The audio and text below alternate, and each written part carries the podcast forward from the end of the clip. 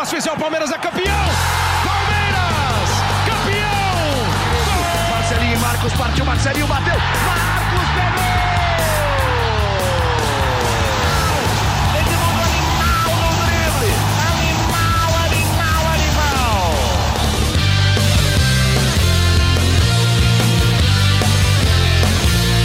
Olá, boa noite para você palmeirense que nos acompanha nas mais diversas plataformas desse mundão chamado internet. Eu sou o Emílio Bota, um dos setoristas do GE, e a partir de agora a gente vai ter uma versão pocket, uma versão live, uma versão curta dessa live para discutir um pouco dessa derrota do Palmeiras, a segunda consecutiva no Campeonato Brasileiro, que até o momento vai fazendo o Palmeiras perder duas posições né, da vice-liderança para o quarto lugar, com a vitória parcial do Flamengo sobre o Santos. Comigo nessa vai estar o Thiago Ferri, outro setorista do Palmeiras no GE, que está no Allianz Parque ainda, onde ele acompanhou esse jogo de pertinho e pôde ver essa derrota do Palmeiras nos mínimos detalhes. Boa noite, Ferri. Derrota complicada para o Palmeiras, que agora viu o Botafogo abrir oito pontos na liderança do Campeonato Brasileiro, é, diante de um, de um time instável também, né, com duas derrotas seguidas na competição. Um momento é, não muito comum na vida de Abel Ferreira no Palmeiras. Boa noite, Ferri. Fala aí, Emílio, pessoal que acompanha a live. Palmeiras pensou que nessa semana poderia terminar na liderança do brasileiro, vai terminar. Ah, terminou já, né? Já está a oito pontos de distância do Botafogo. É, fez um jogo ruim contra o Bahia, né? Poderia ter vencido, perdeu muitas chances.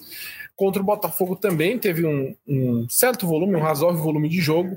Cometeu um erro, uma sequência de erros na jogada do, do gol do Ticinho Soares, na grande chance do Botafogo. O Botafogo teve poucas oportunidades, teve depois uma, uma outra no segundo tempo muito boa no contra-ataque, mas foi um jogo em que o Botafogo não atacou tanto, mas o Palmeiras de novo pecou, teve dificuldades para criar jogadas, chances claras de gol, de incomodar uh, a meta, o goleiro do Botafogo, e acabou perdendo em casa, encerrando uma sequência de 31 partidas de invencibilidade no Allianz Parque. O Palmeiras não perdia em casa desde julho do ano passado e sofre também duas derrotas seguidas no brasileiro, algo que não acontecia desde a edição de 2021 no, na reta final ali da, da, da, edição de 2021, um pouco antes do Palmeiras ganhar a, a, Libertadores em cima do Flamengo, teve uma sequência ali de três derrotas seguidas na campanha do título do ano passado, isso não aconteceu. Então é um momento atípico, como é um momento atípico, a gente vê que a torcida tá pé da vida nas redes sociais, o pessoal tá bravo pra caramba, mesmo no estádio, assim, era um clima ali nos minutos finais que é raro da gente ver nessa era Abel, a torcida impaciente, querendo que o time acelerasse o jogo. Uma derrota que, de fato, deixa o Palmeiras uma razoável distância para a liderança do brasileiro, mas assim, né, Emílio? Tem muito campeonato a se disputar. Não foram bons jogos, mas é, são oito pontos em mais 26 rodadas, se minha matemática nesse momento a não me trair. Então tem, tem muita coisa para acontecer, mas de fato são dois jogos e o de hoje parecia que seria um domínio do Palmeiras, mas acabou sendo uma noite, uma tarde, na verdade, bem frustrante, né? É isso mesmo. O Ferro Abel até comentou, né? Algo raro do, do Abel Ferreira, ele, ele disse até que, que o Botafogo tem tudo para ser campeão, se manter essa batida, que, que é um time que está jogando bem, então um time encaixado, né, uma vantagem de oito pontos. A gente não pode é, deixar de lado, acho que é significativa é, no atual cenário desse momento, daquilo que se desenha o campeonato. É, mas acho que é uma obrigação do Palmeiras, como o mesmo Abel Ferreira disse, defender esse título. E acho que é, talvez o Botafogo leve uma vantagem maior por não estar tá envolvido é, em mais competições, igual o Palmeiras, né? Tem Copa Libertadores, tem Copa do Brasil também, jogos decisivos e um mês bastante, é, bastante movimentado para o Palmeiras. É, Ferri, queria que você é, é, analisasse junto comigo, acho que é, além do, do, do, coletivo, né, do Palmeiras não ter conseguido ter aquela pressão que ele sempre tem e ser uma pressão eficaz, né? acho que o Palmeiras teve bastante o domínio, a posse de bola, mas não teve aquela pressão característica de de estar tá pisando dentro da área e estar tá conseguindo criar tantas chances de gol, e também teve é, um pênalti desperdiçado pelo Rafael Veiga, fazendo todo esse conjunto. O é, que, que você analisa que dá para tirar de, de, lição desses dois jogos do Palmeiras? Óbvio que contra o Bahia a derrota não teve é, os jogadores convocados para a seleção brasileira e para o Uruguai, no caso do Piqueires, a gente sabe que faz uma diferença é, grande, mas o que, que dá para o Abel Ferreira tirar de lição dessa derrota para essa sequência agora que o Palmeiras vai ter de jogos decisivos pela Libertadores, pela Copa do Brasil e também confrontos diretos pelo Campeonato Brasileiro? É, eu acho que é um, foi um jogo atípico em todos os sentidos, né? Mesmo quando você pensa, pô, tá voltando os titulares, né? Estão voltando jogadores de seleções, então tem uma, tinha uma expectativa de que o Palmeiras jogasse melhor. Mas esses caras que voltaram, eles em geral estiveram entre os piores em campo. O Piquerez, por exemplo, ah, nas minhas avaliações, é, eu dei nota 4,5 para o Piquerez, porque ele continuou passando, ele era uma opção de ataque como sempre, como ele sempre é no Palmeiras, mas ele concluiu muito mal todas as tentativas de, de ataque dele, e no segundo tempo, ainda quando entrou o Segovia, ele teve muita dificuldade defensivamente. Uh, o Rafael Veiga errou muito também, praticamente tudo que ele tentou, é, foi, deu nota 3, até porque ele acaba perdendo aquele lance capital o pênalti já. Seria ótimo para o Palmeiras achar um empatezinho ali naquele momento em que já estava num abafa meio descoordenado para tentar o um empate no jogo. E, e, o Rony também não foi bem, né? O Rony teve uma chance muito clara ali no primeiro tempo, em que ele poderia ter finalizado com o pé, mas tem toda uma cabeçada ali, quase que deu um peixinho, quase que no, em, dentro, embaixo do campo ali, né? Na, na altura do campo uma decisão errada dele no melhor momento dele.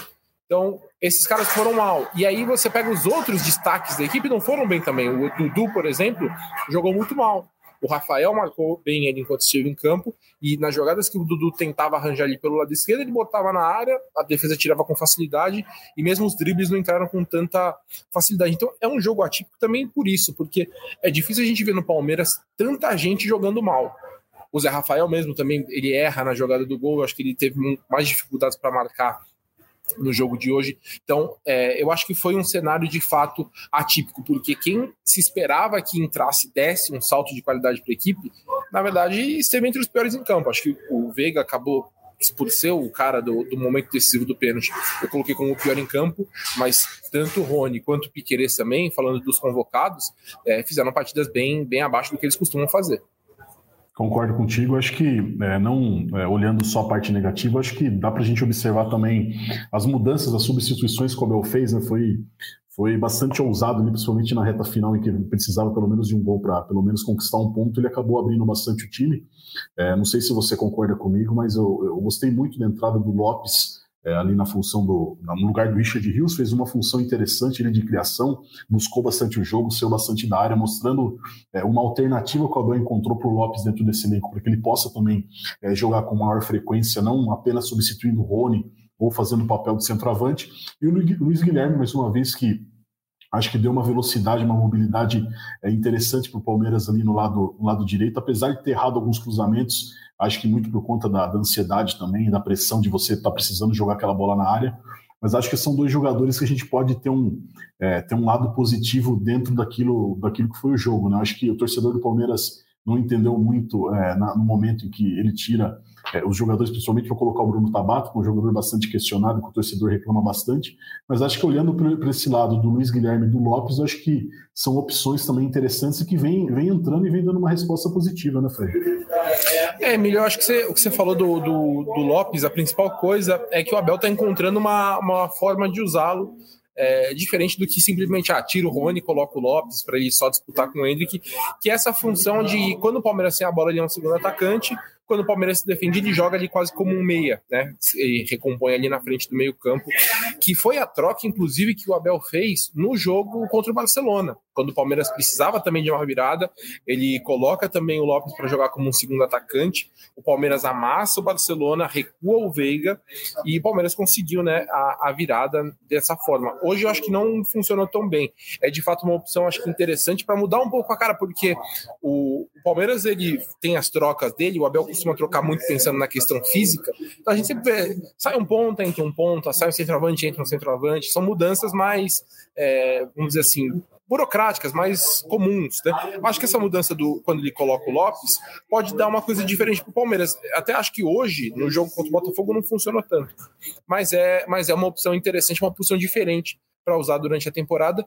E o, e o Luiz, cara, acho que você falou um ponto importante. Apesar dele ser muito jovem, e eu acho que o jogo de hoje entrou num momento que estava desorganizado, o time e tudo mais. Ele sempre arruma alguma coisa, né? Ele é um cara que ele é muito veloz, ele tem uma entrega muito grande e é muito técnico também. É jovem, mas é muito técnico. Então, é, eu acho que quando ele entra, ele entrega alguma coisa de diferente. Ele dá um, um, uma coisa para a equipe que, por exemplo, o Breno não entrega, que o Tabata não entrega. São esses outros caras de velocidade. O Giovani mesmo, que a gente daqui a pouco pode até falar que está de saída indo para o Qatar É, ele era um cara que tinha essa expectativa como o Luiz Guilherme, mas acho que também não conseguiu ter essa sequência, talvez também por uma questão dele, mais da comissão técnica, a gente pode falar daqui a pouco sobre isso, mas é, o Luiz entra, o Luiz entra e encontra alguma coisa, ele encontra uma jogada, um drible, ele é um cara técnico. Então, é, nesse cenário em que vai voltar o debate, não vai ter jeito. A torcida vai voltar a falar que faltam peças para o Palmeiras, que vai precisar contratar, e o Palmeiras avalia de uma forma diferente internamente. O Luiz é um cara que sempre, quando está entrando, ele entrega alguma coisa para o Abel e para o time.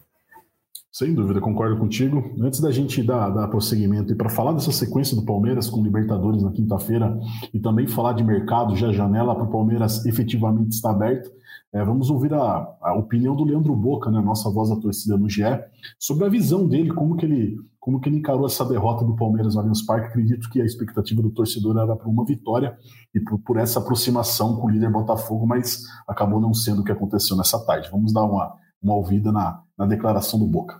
Não é possível, deve ser a zica da, da data FIFA, sei lá. Sei lá, não, é possível, não é possível. Quando surge Família Palestrina, Palmeiras perde do Botafogo no Allianz Parque 1 a 0.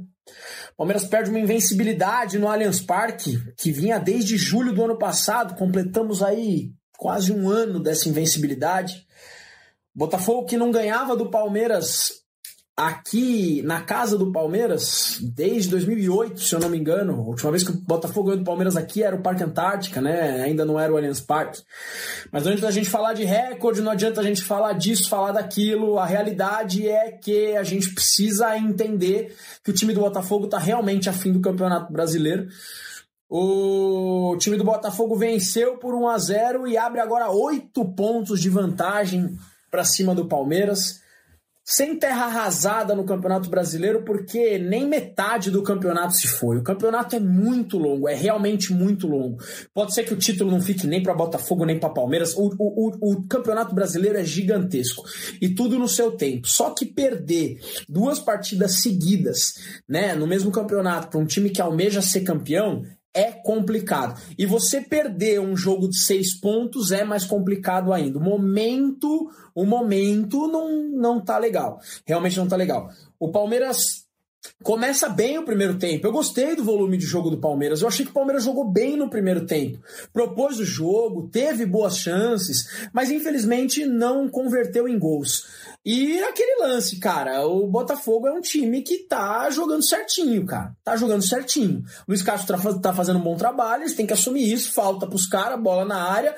O Zé Rafael, ali, na minha opinião, poderia ter, sei lá, tirado para outro lugar. A bola foi parar no pé de um cara que tá concretizando as coisas que o cara tá colocando a bola para dentro do gol. Chutou, eu achei uma bola defensável, acho que dava para pegar, não tô falando que foi um frango do Everton, não é isso, mas para mim dava para pegar. E o Botafogo fez 1 a 0 ali e, cara, estruturou a partida para não acontecer mais absolutamente nada. O segundo tempo do Palmeiras eu não gostei tanto.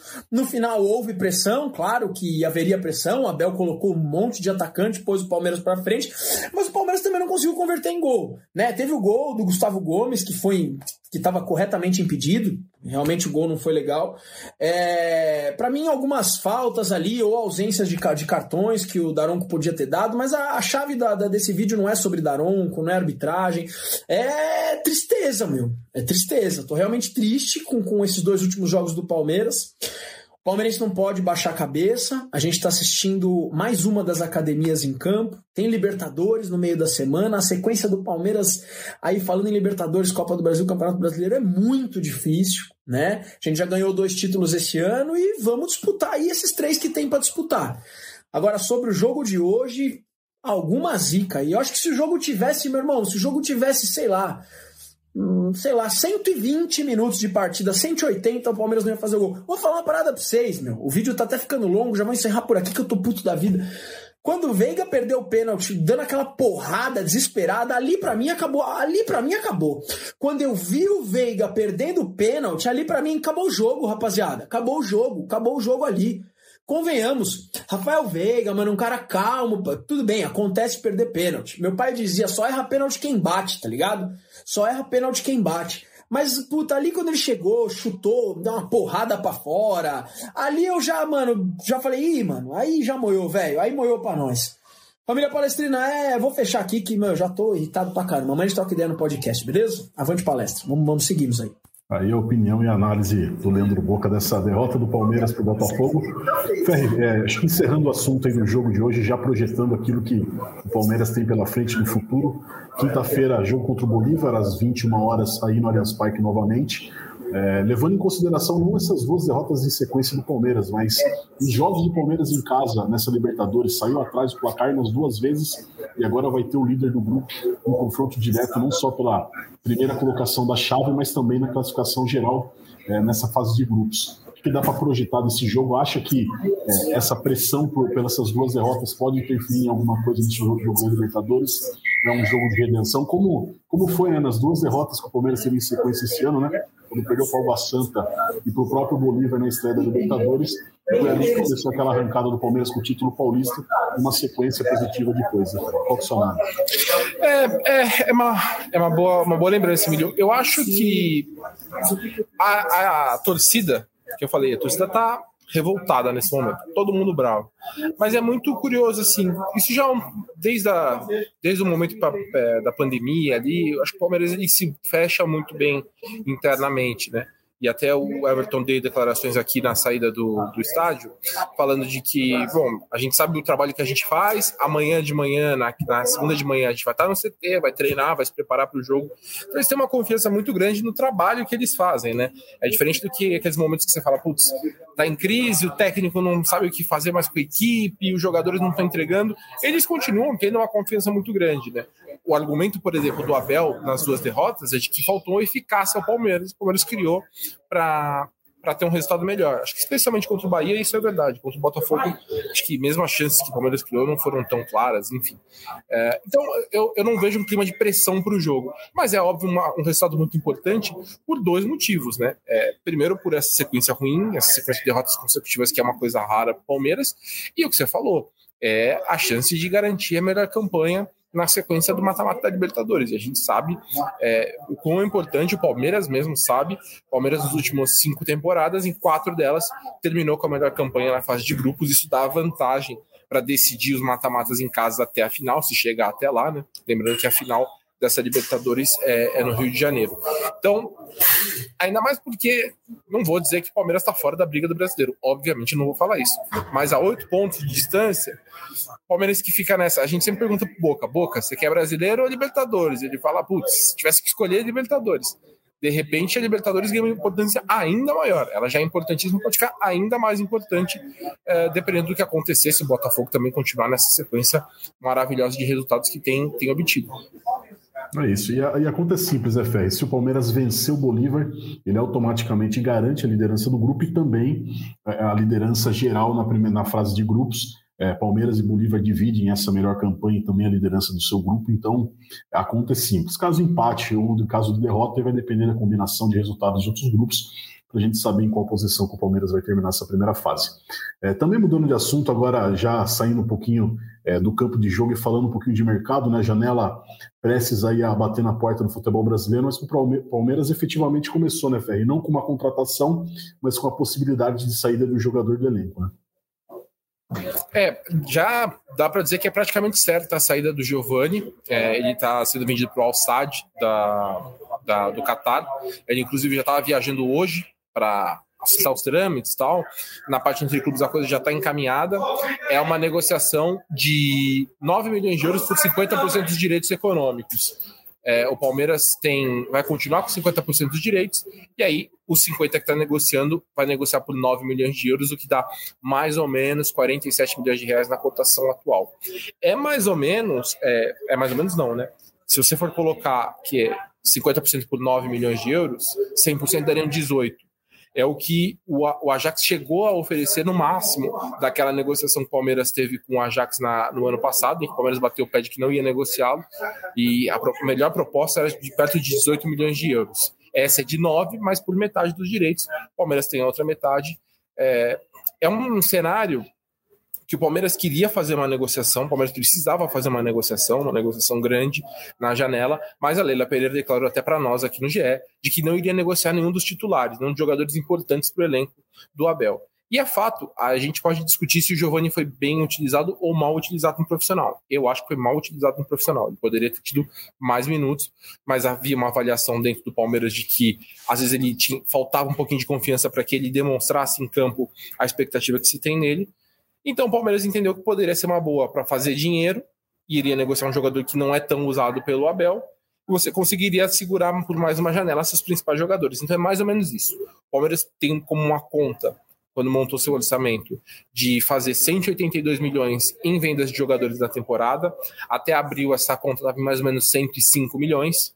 Aí, obviamente, tem alguns jogadores que já estão emprestados e tem cláusula de compra, que o Palmeiras vai, vai ganhar um dinheiro também. Então, é, na visão do Palmeiras, é uma forma de você fazer caixa se aproximar dessa meta e não perder um jogador que é visto como importante, que não é que não perder um jogador muito importante para o Abel, né? Na, na avaliação da comissão técnica, é, o Abel até deu uma declaração, acho que foi semana passada, né, Emílio? Que ele falou: como é que o Giovani vai jogar com o que o Arthur tem jogado? Ele vai ter que esperar.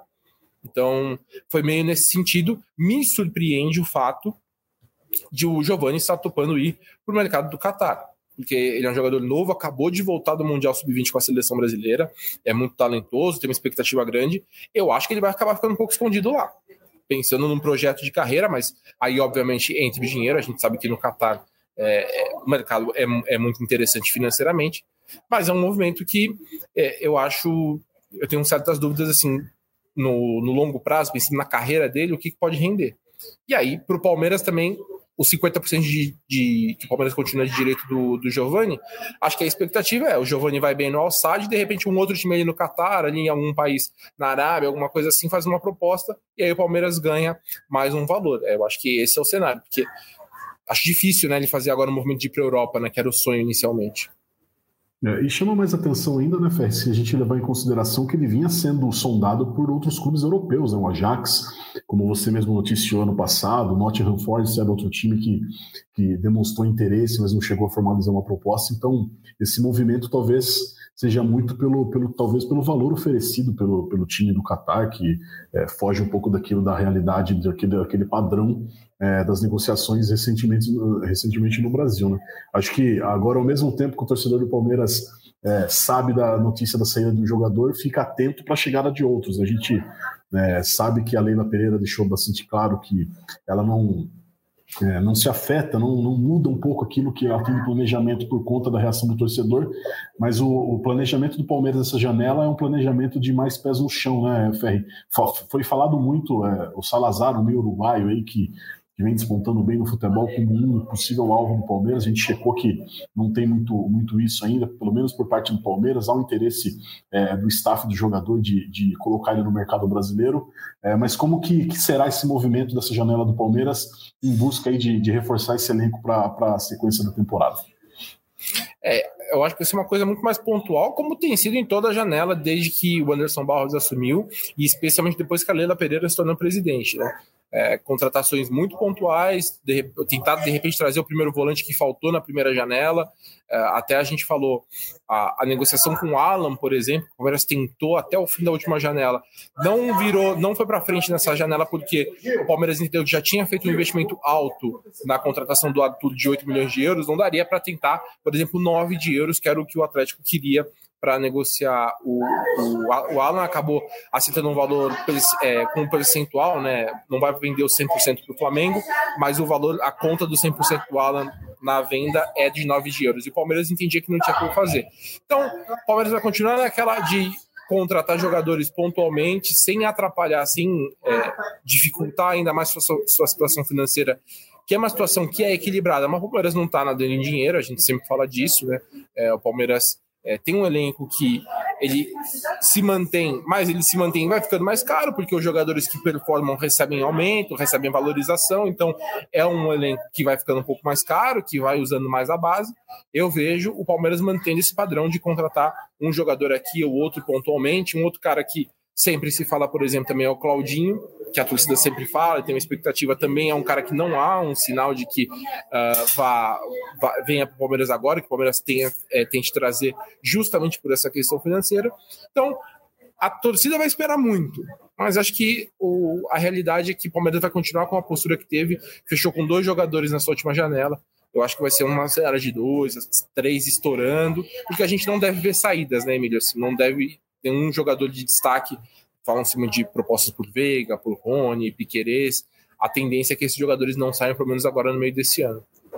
Sim, sem dúvida. E foi uma promessa da, da Leila Pereira em entrevista. Acho que quando né, o presidente vem a público falar isso, acho que acaba tendo um compromisso até mesmo com, com Abel Ferreira. E acho que o Palmeiras deve até esse fim da temporada e não se desfazer de nenhum titular.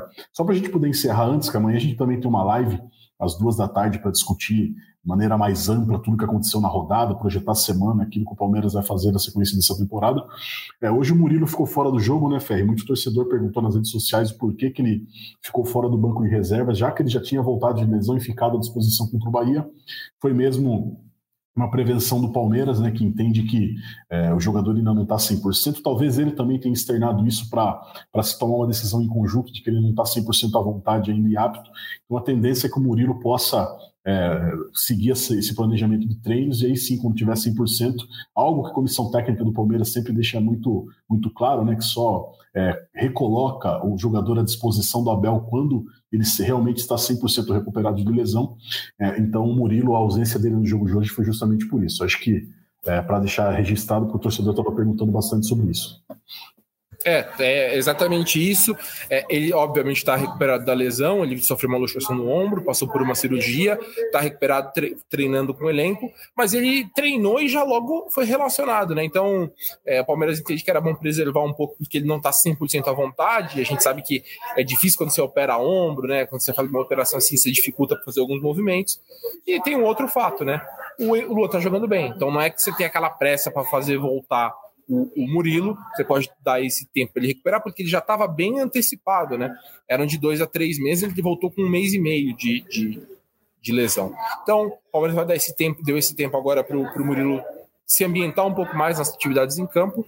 E daqui a pouco a gente deve vê-lo em campo, mas enquanto isso, Gomes e Luan continuam fazendo dupla de zaga. O, Gomes fez um, o Luan fez um bom jogo, inclusive, hoje mais uma vez, ele acho que fez uma boa partida, apesar da derrota, mas ele tem feito, tem substituído bem o Murilo nesse, nessa sequência aí. É isso, Ferri. Acho que nessa versão light desse, desse podcast, dessa resenha do Palmeiras, acho que a gente passou um pouquinho por cada assunto que a gente tinha palpitante no dia de hoje. Acho que amanhã eu reforço o convite para o torcedor do Palmeiras a partir das 14 horas nas diversas plataformas desse mundo chamado internet. A gente vai estar tá trazendo um pouquinho mais sobre o Palmeiras. Estou vendo aí atrás de você um pessoal passando, desmontando. Sei como o pessoal na Allianz Parque é rápido e veloz para desmontar e querer ir embora. Então vamos liberar você é, para a gente também poder descansar e amanhã vir falar mais sobre o Palmeiras. É isso, né? É isso, Emílio. Um abraço para você. Ó. Só tem a gente aqui. Deixa eu ver se eu consigo mostrar. Ó. E os nossos concorrentes, cara, aqui, ó. Todo mundo, o pessoal da Gazeta, do Lance, Super Esportes. Nossos concorrentes. A gente aqui tá atrapalhando eles também. Eu tô fazendo barulho para ninguém conseguir escrever gaveta para dificultar a vida de todo mundo. Até amanhã. Tchau, gente. É Vamos aí. jantar. Tchau. Vamos jantar. Valeu, pessoal. Até a próxima. Amanhã, a partir das 14 horas, a gente vai trazer uma resenha maior sobre todos os detalhes dessa derrota do Palmeiras e projetando essa sequência da temporada. Obrigado, até mais. Partiu Zapata, sai que é sua, Marcos! Bateu para fora!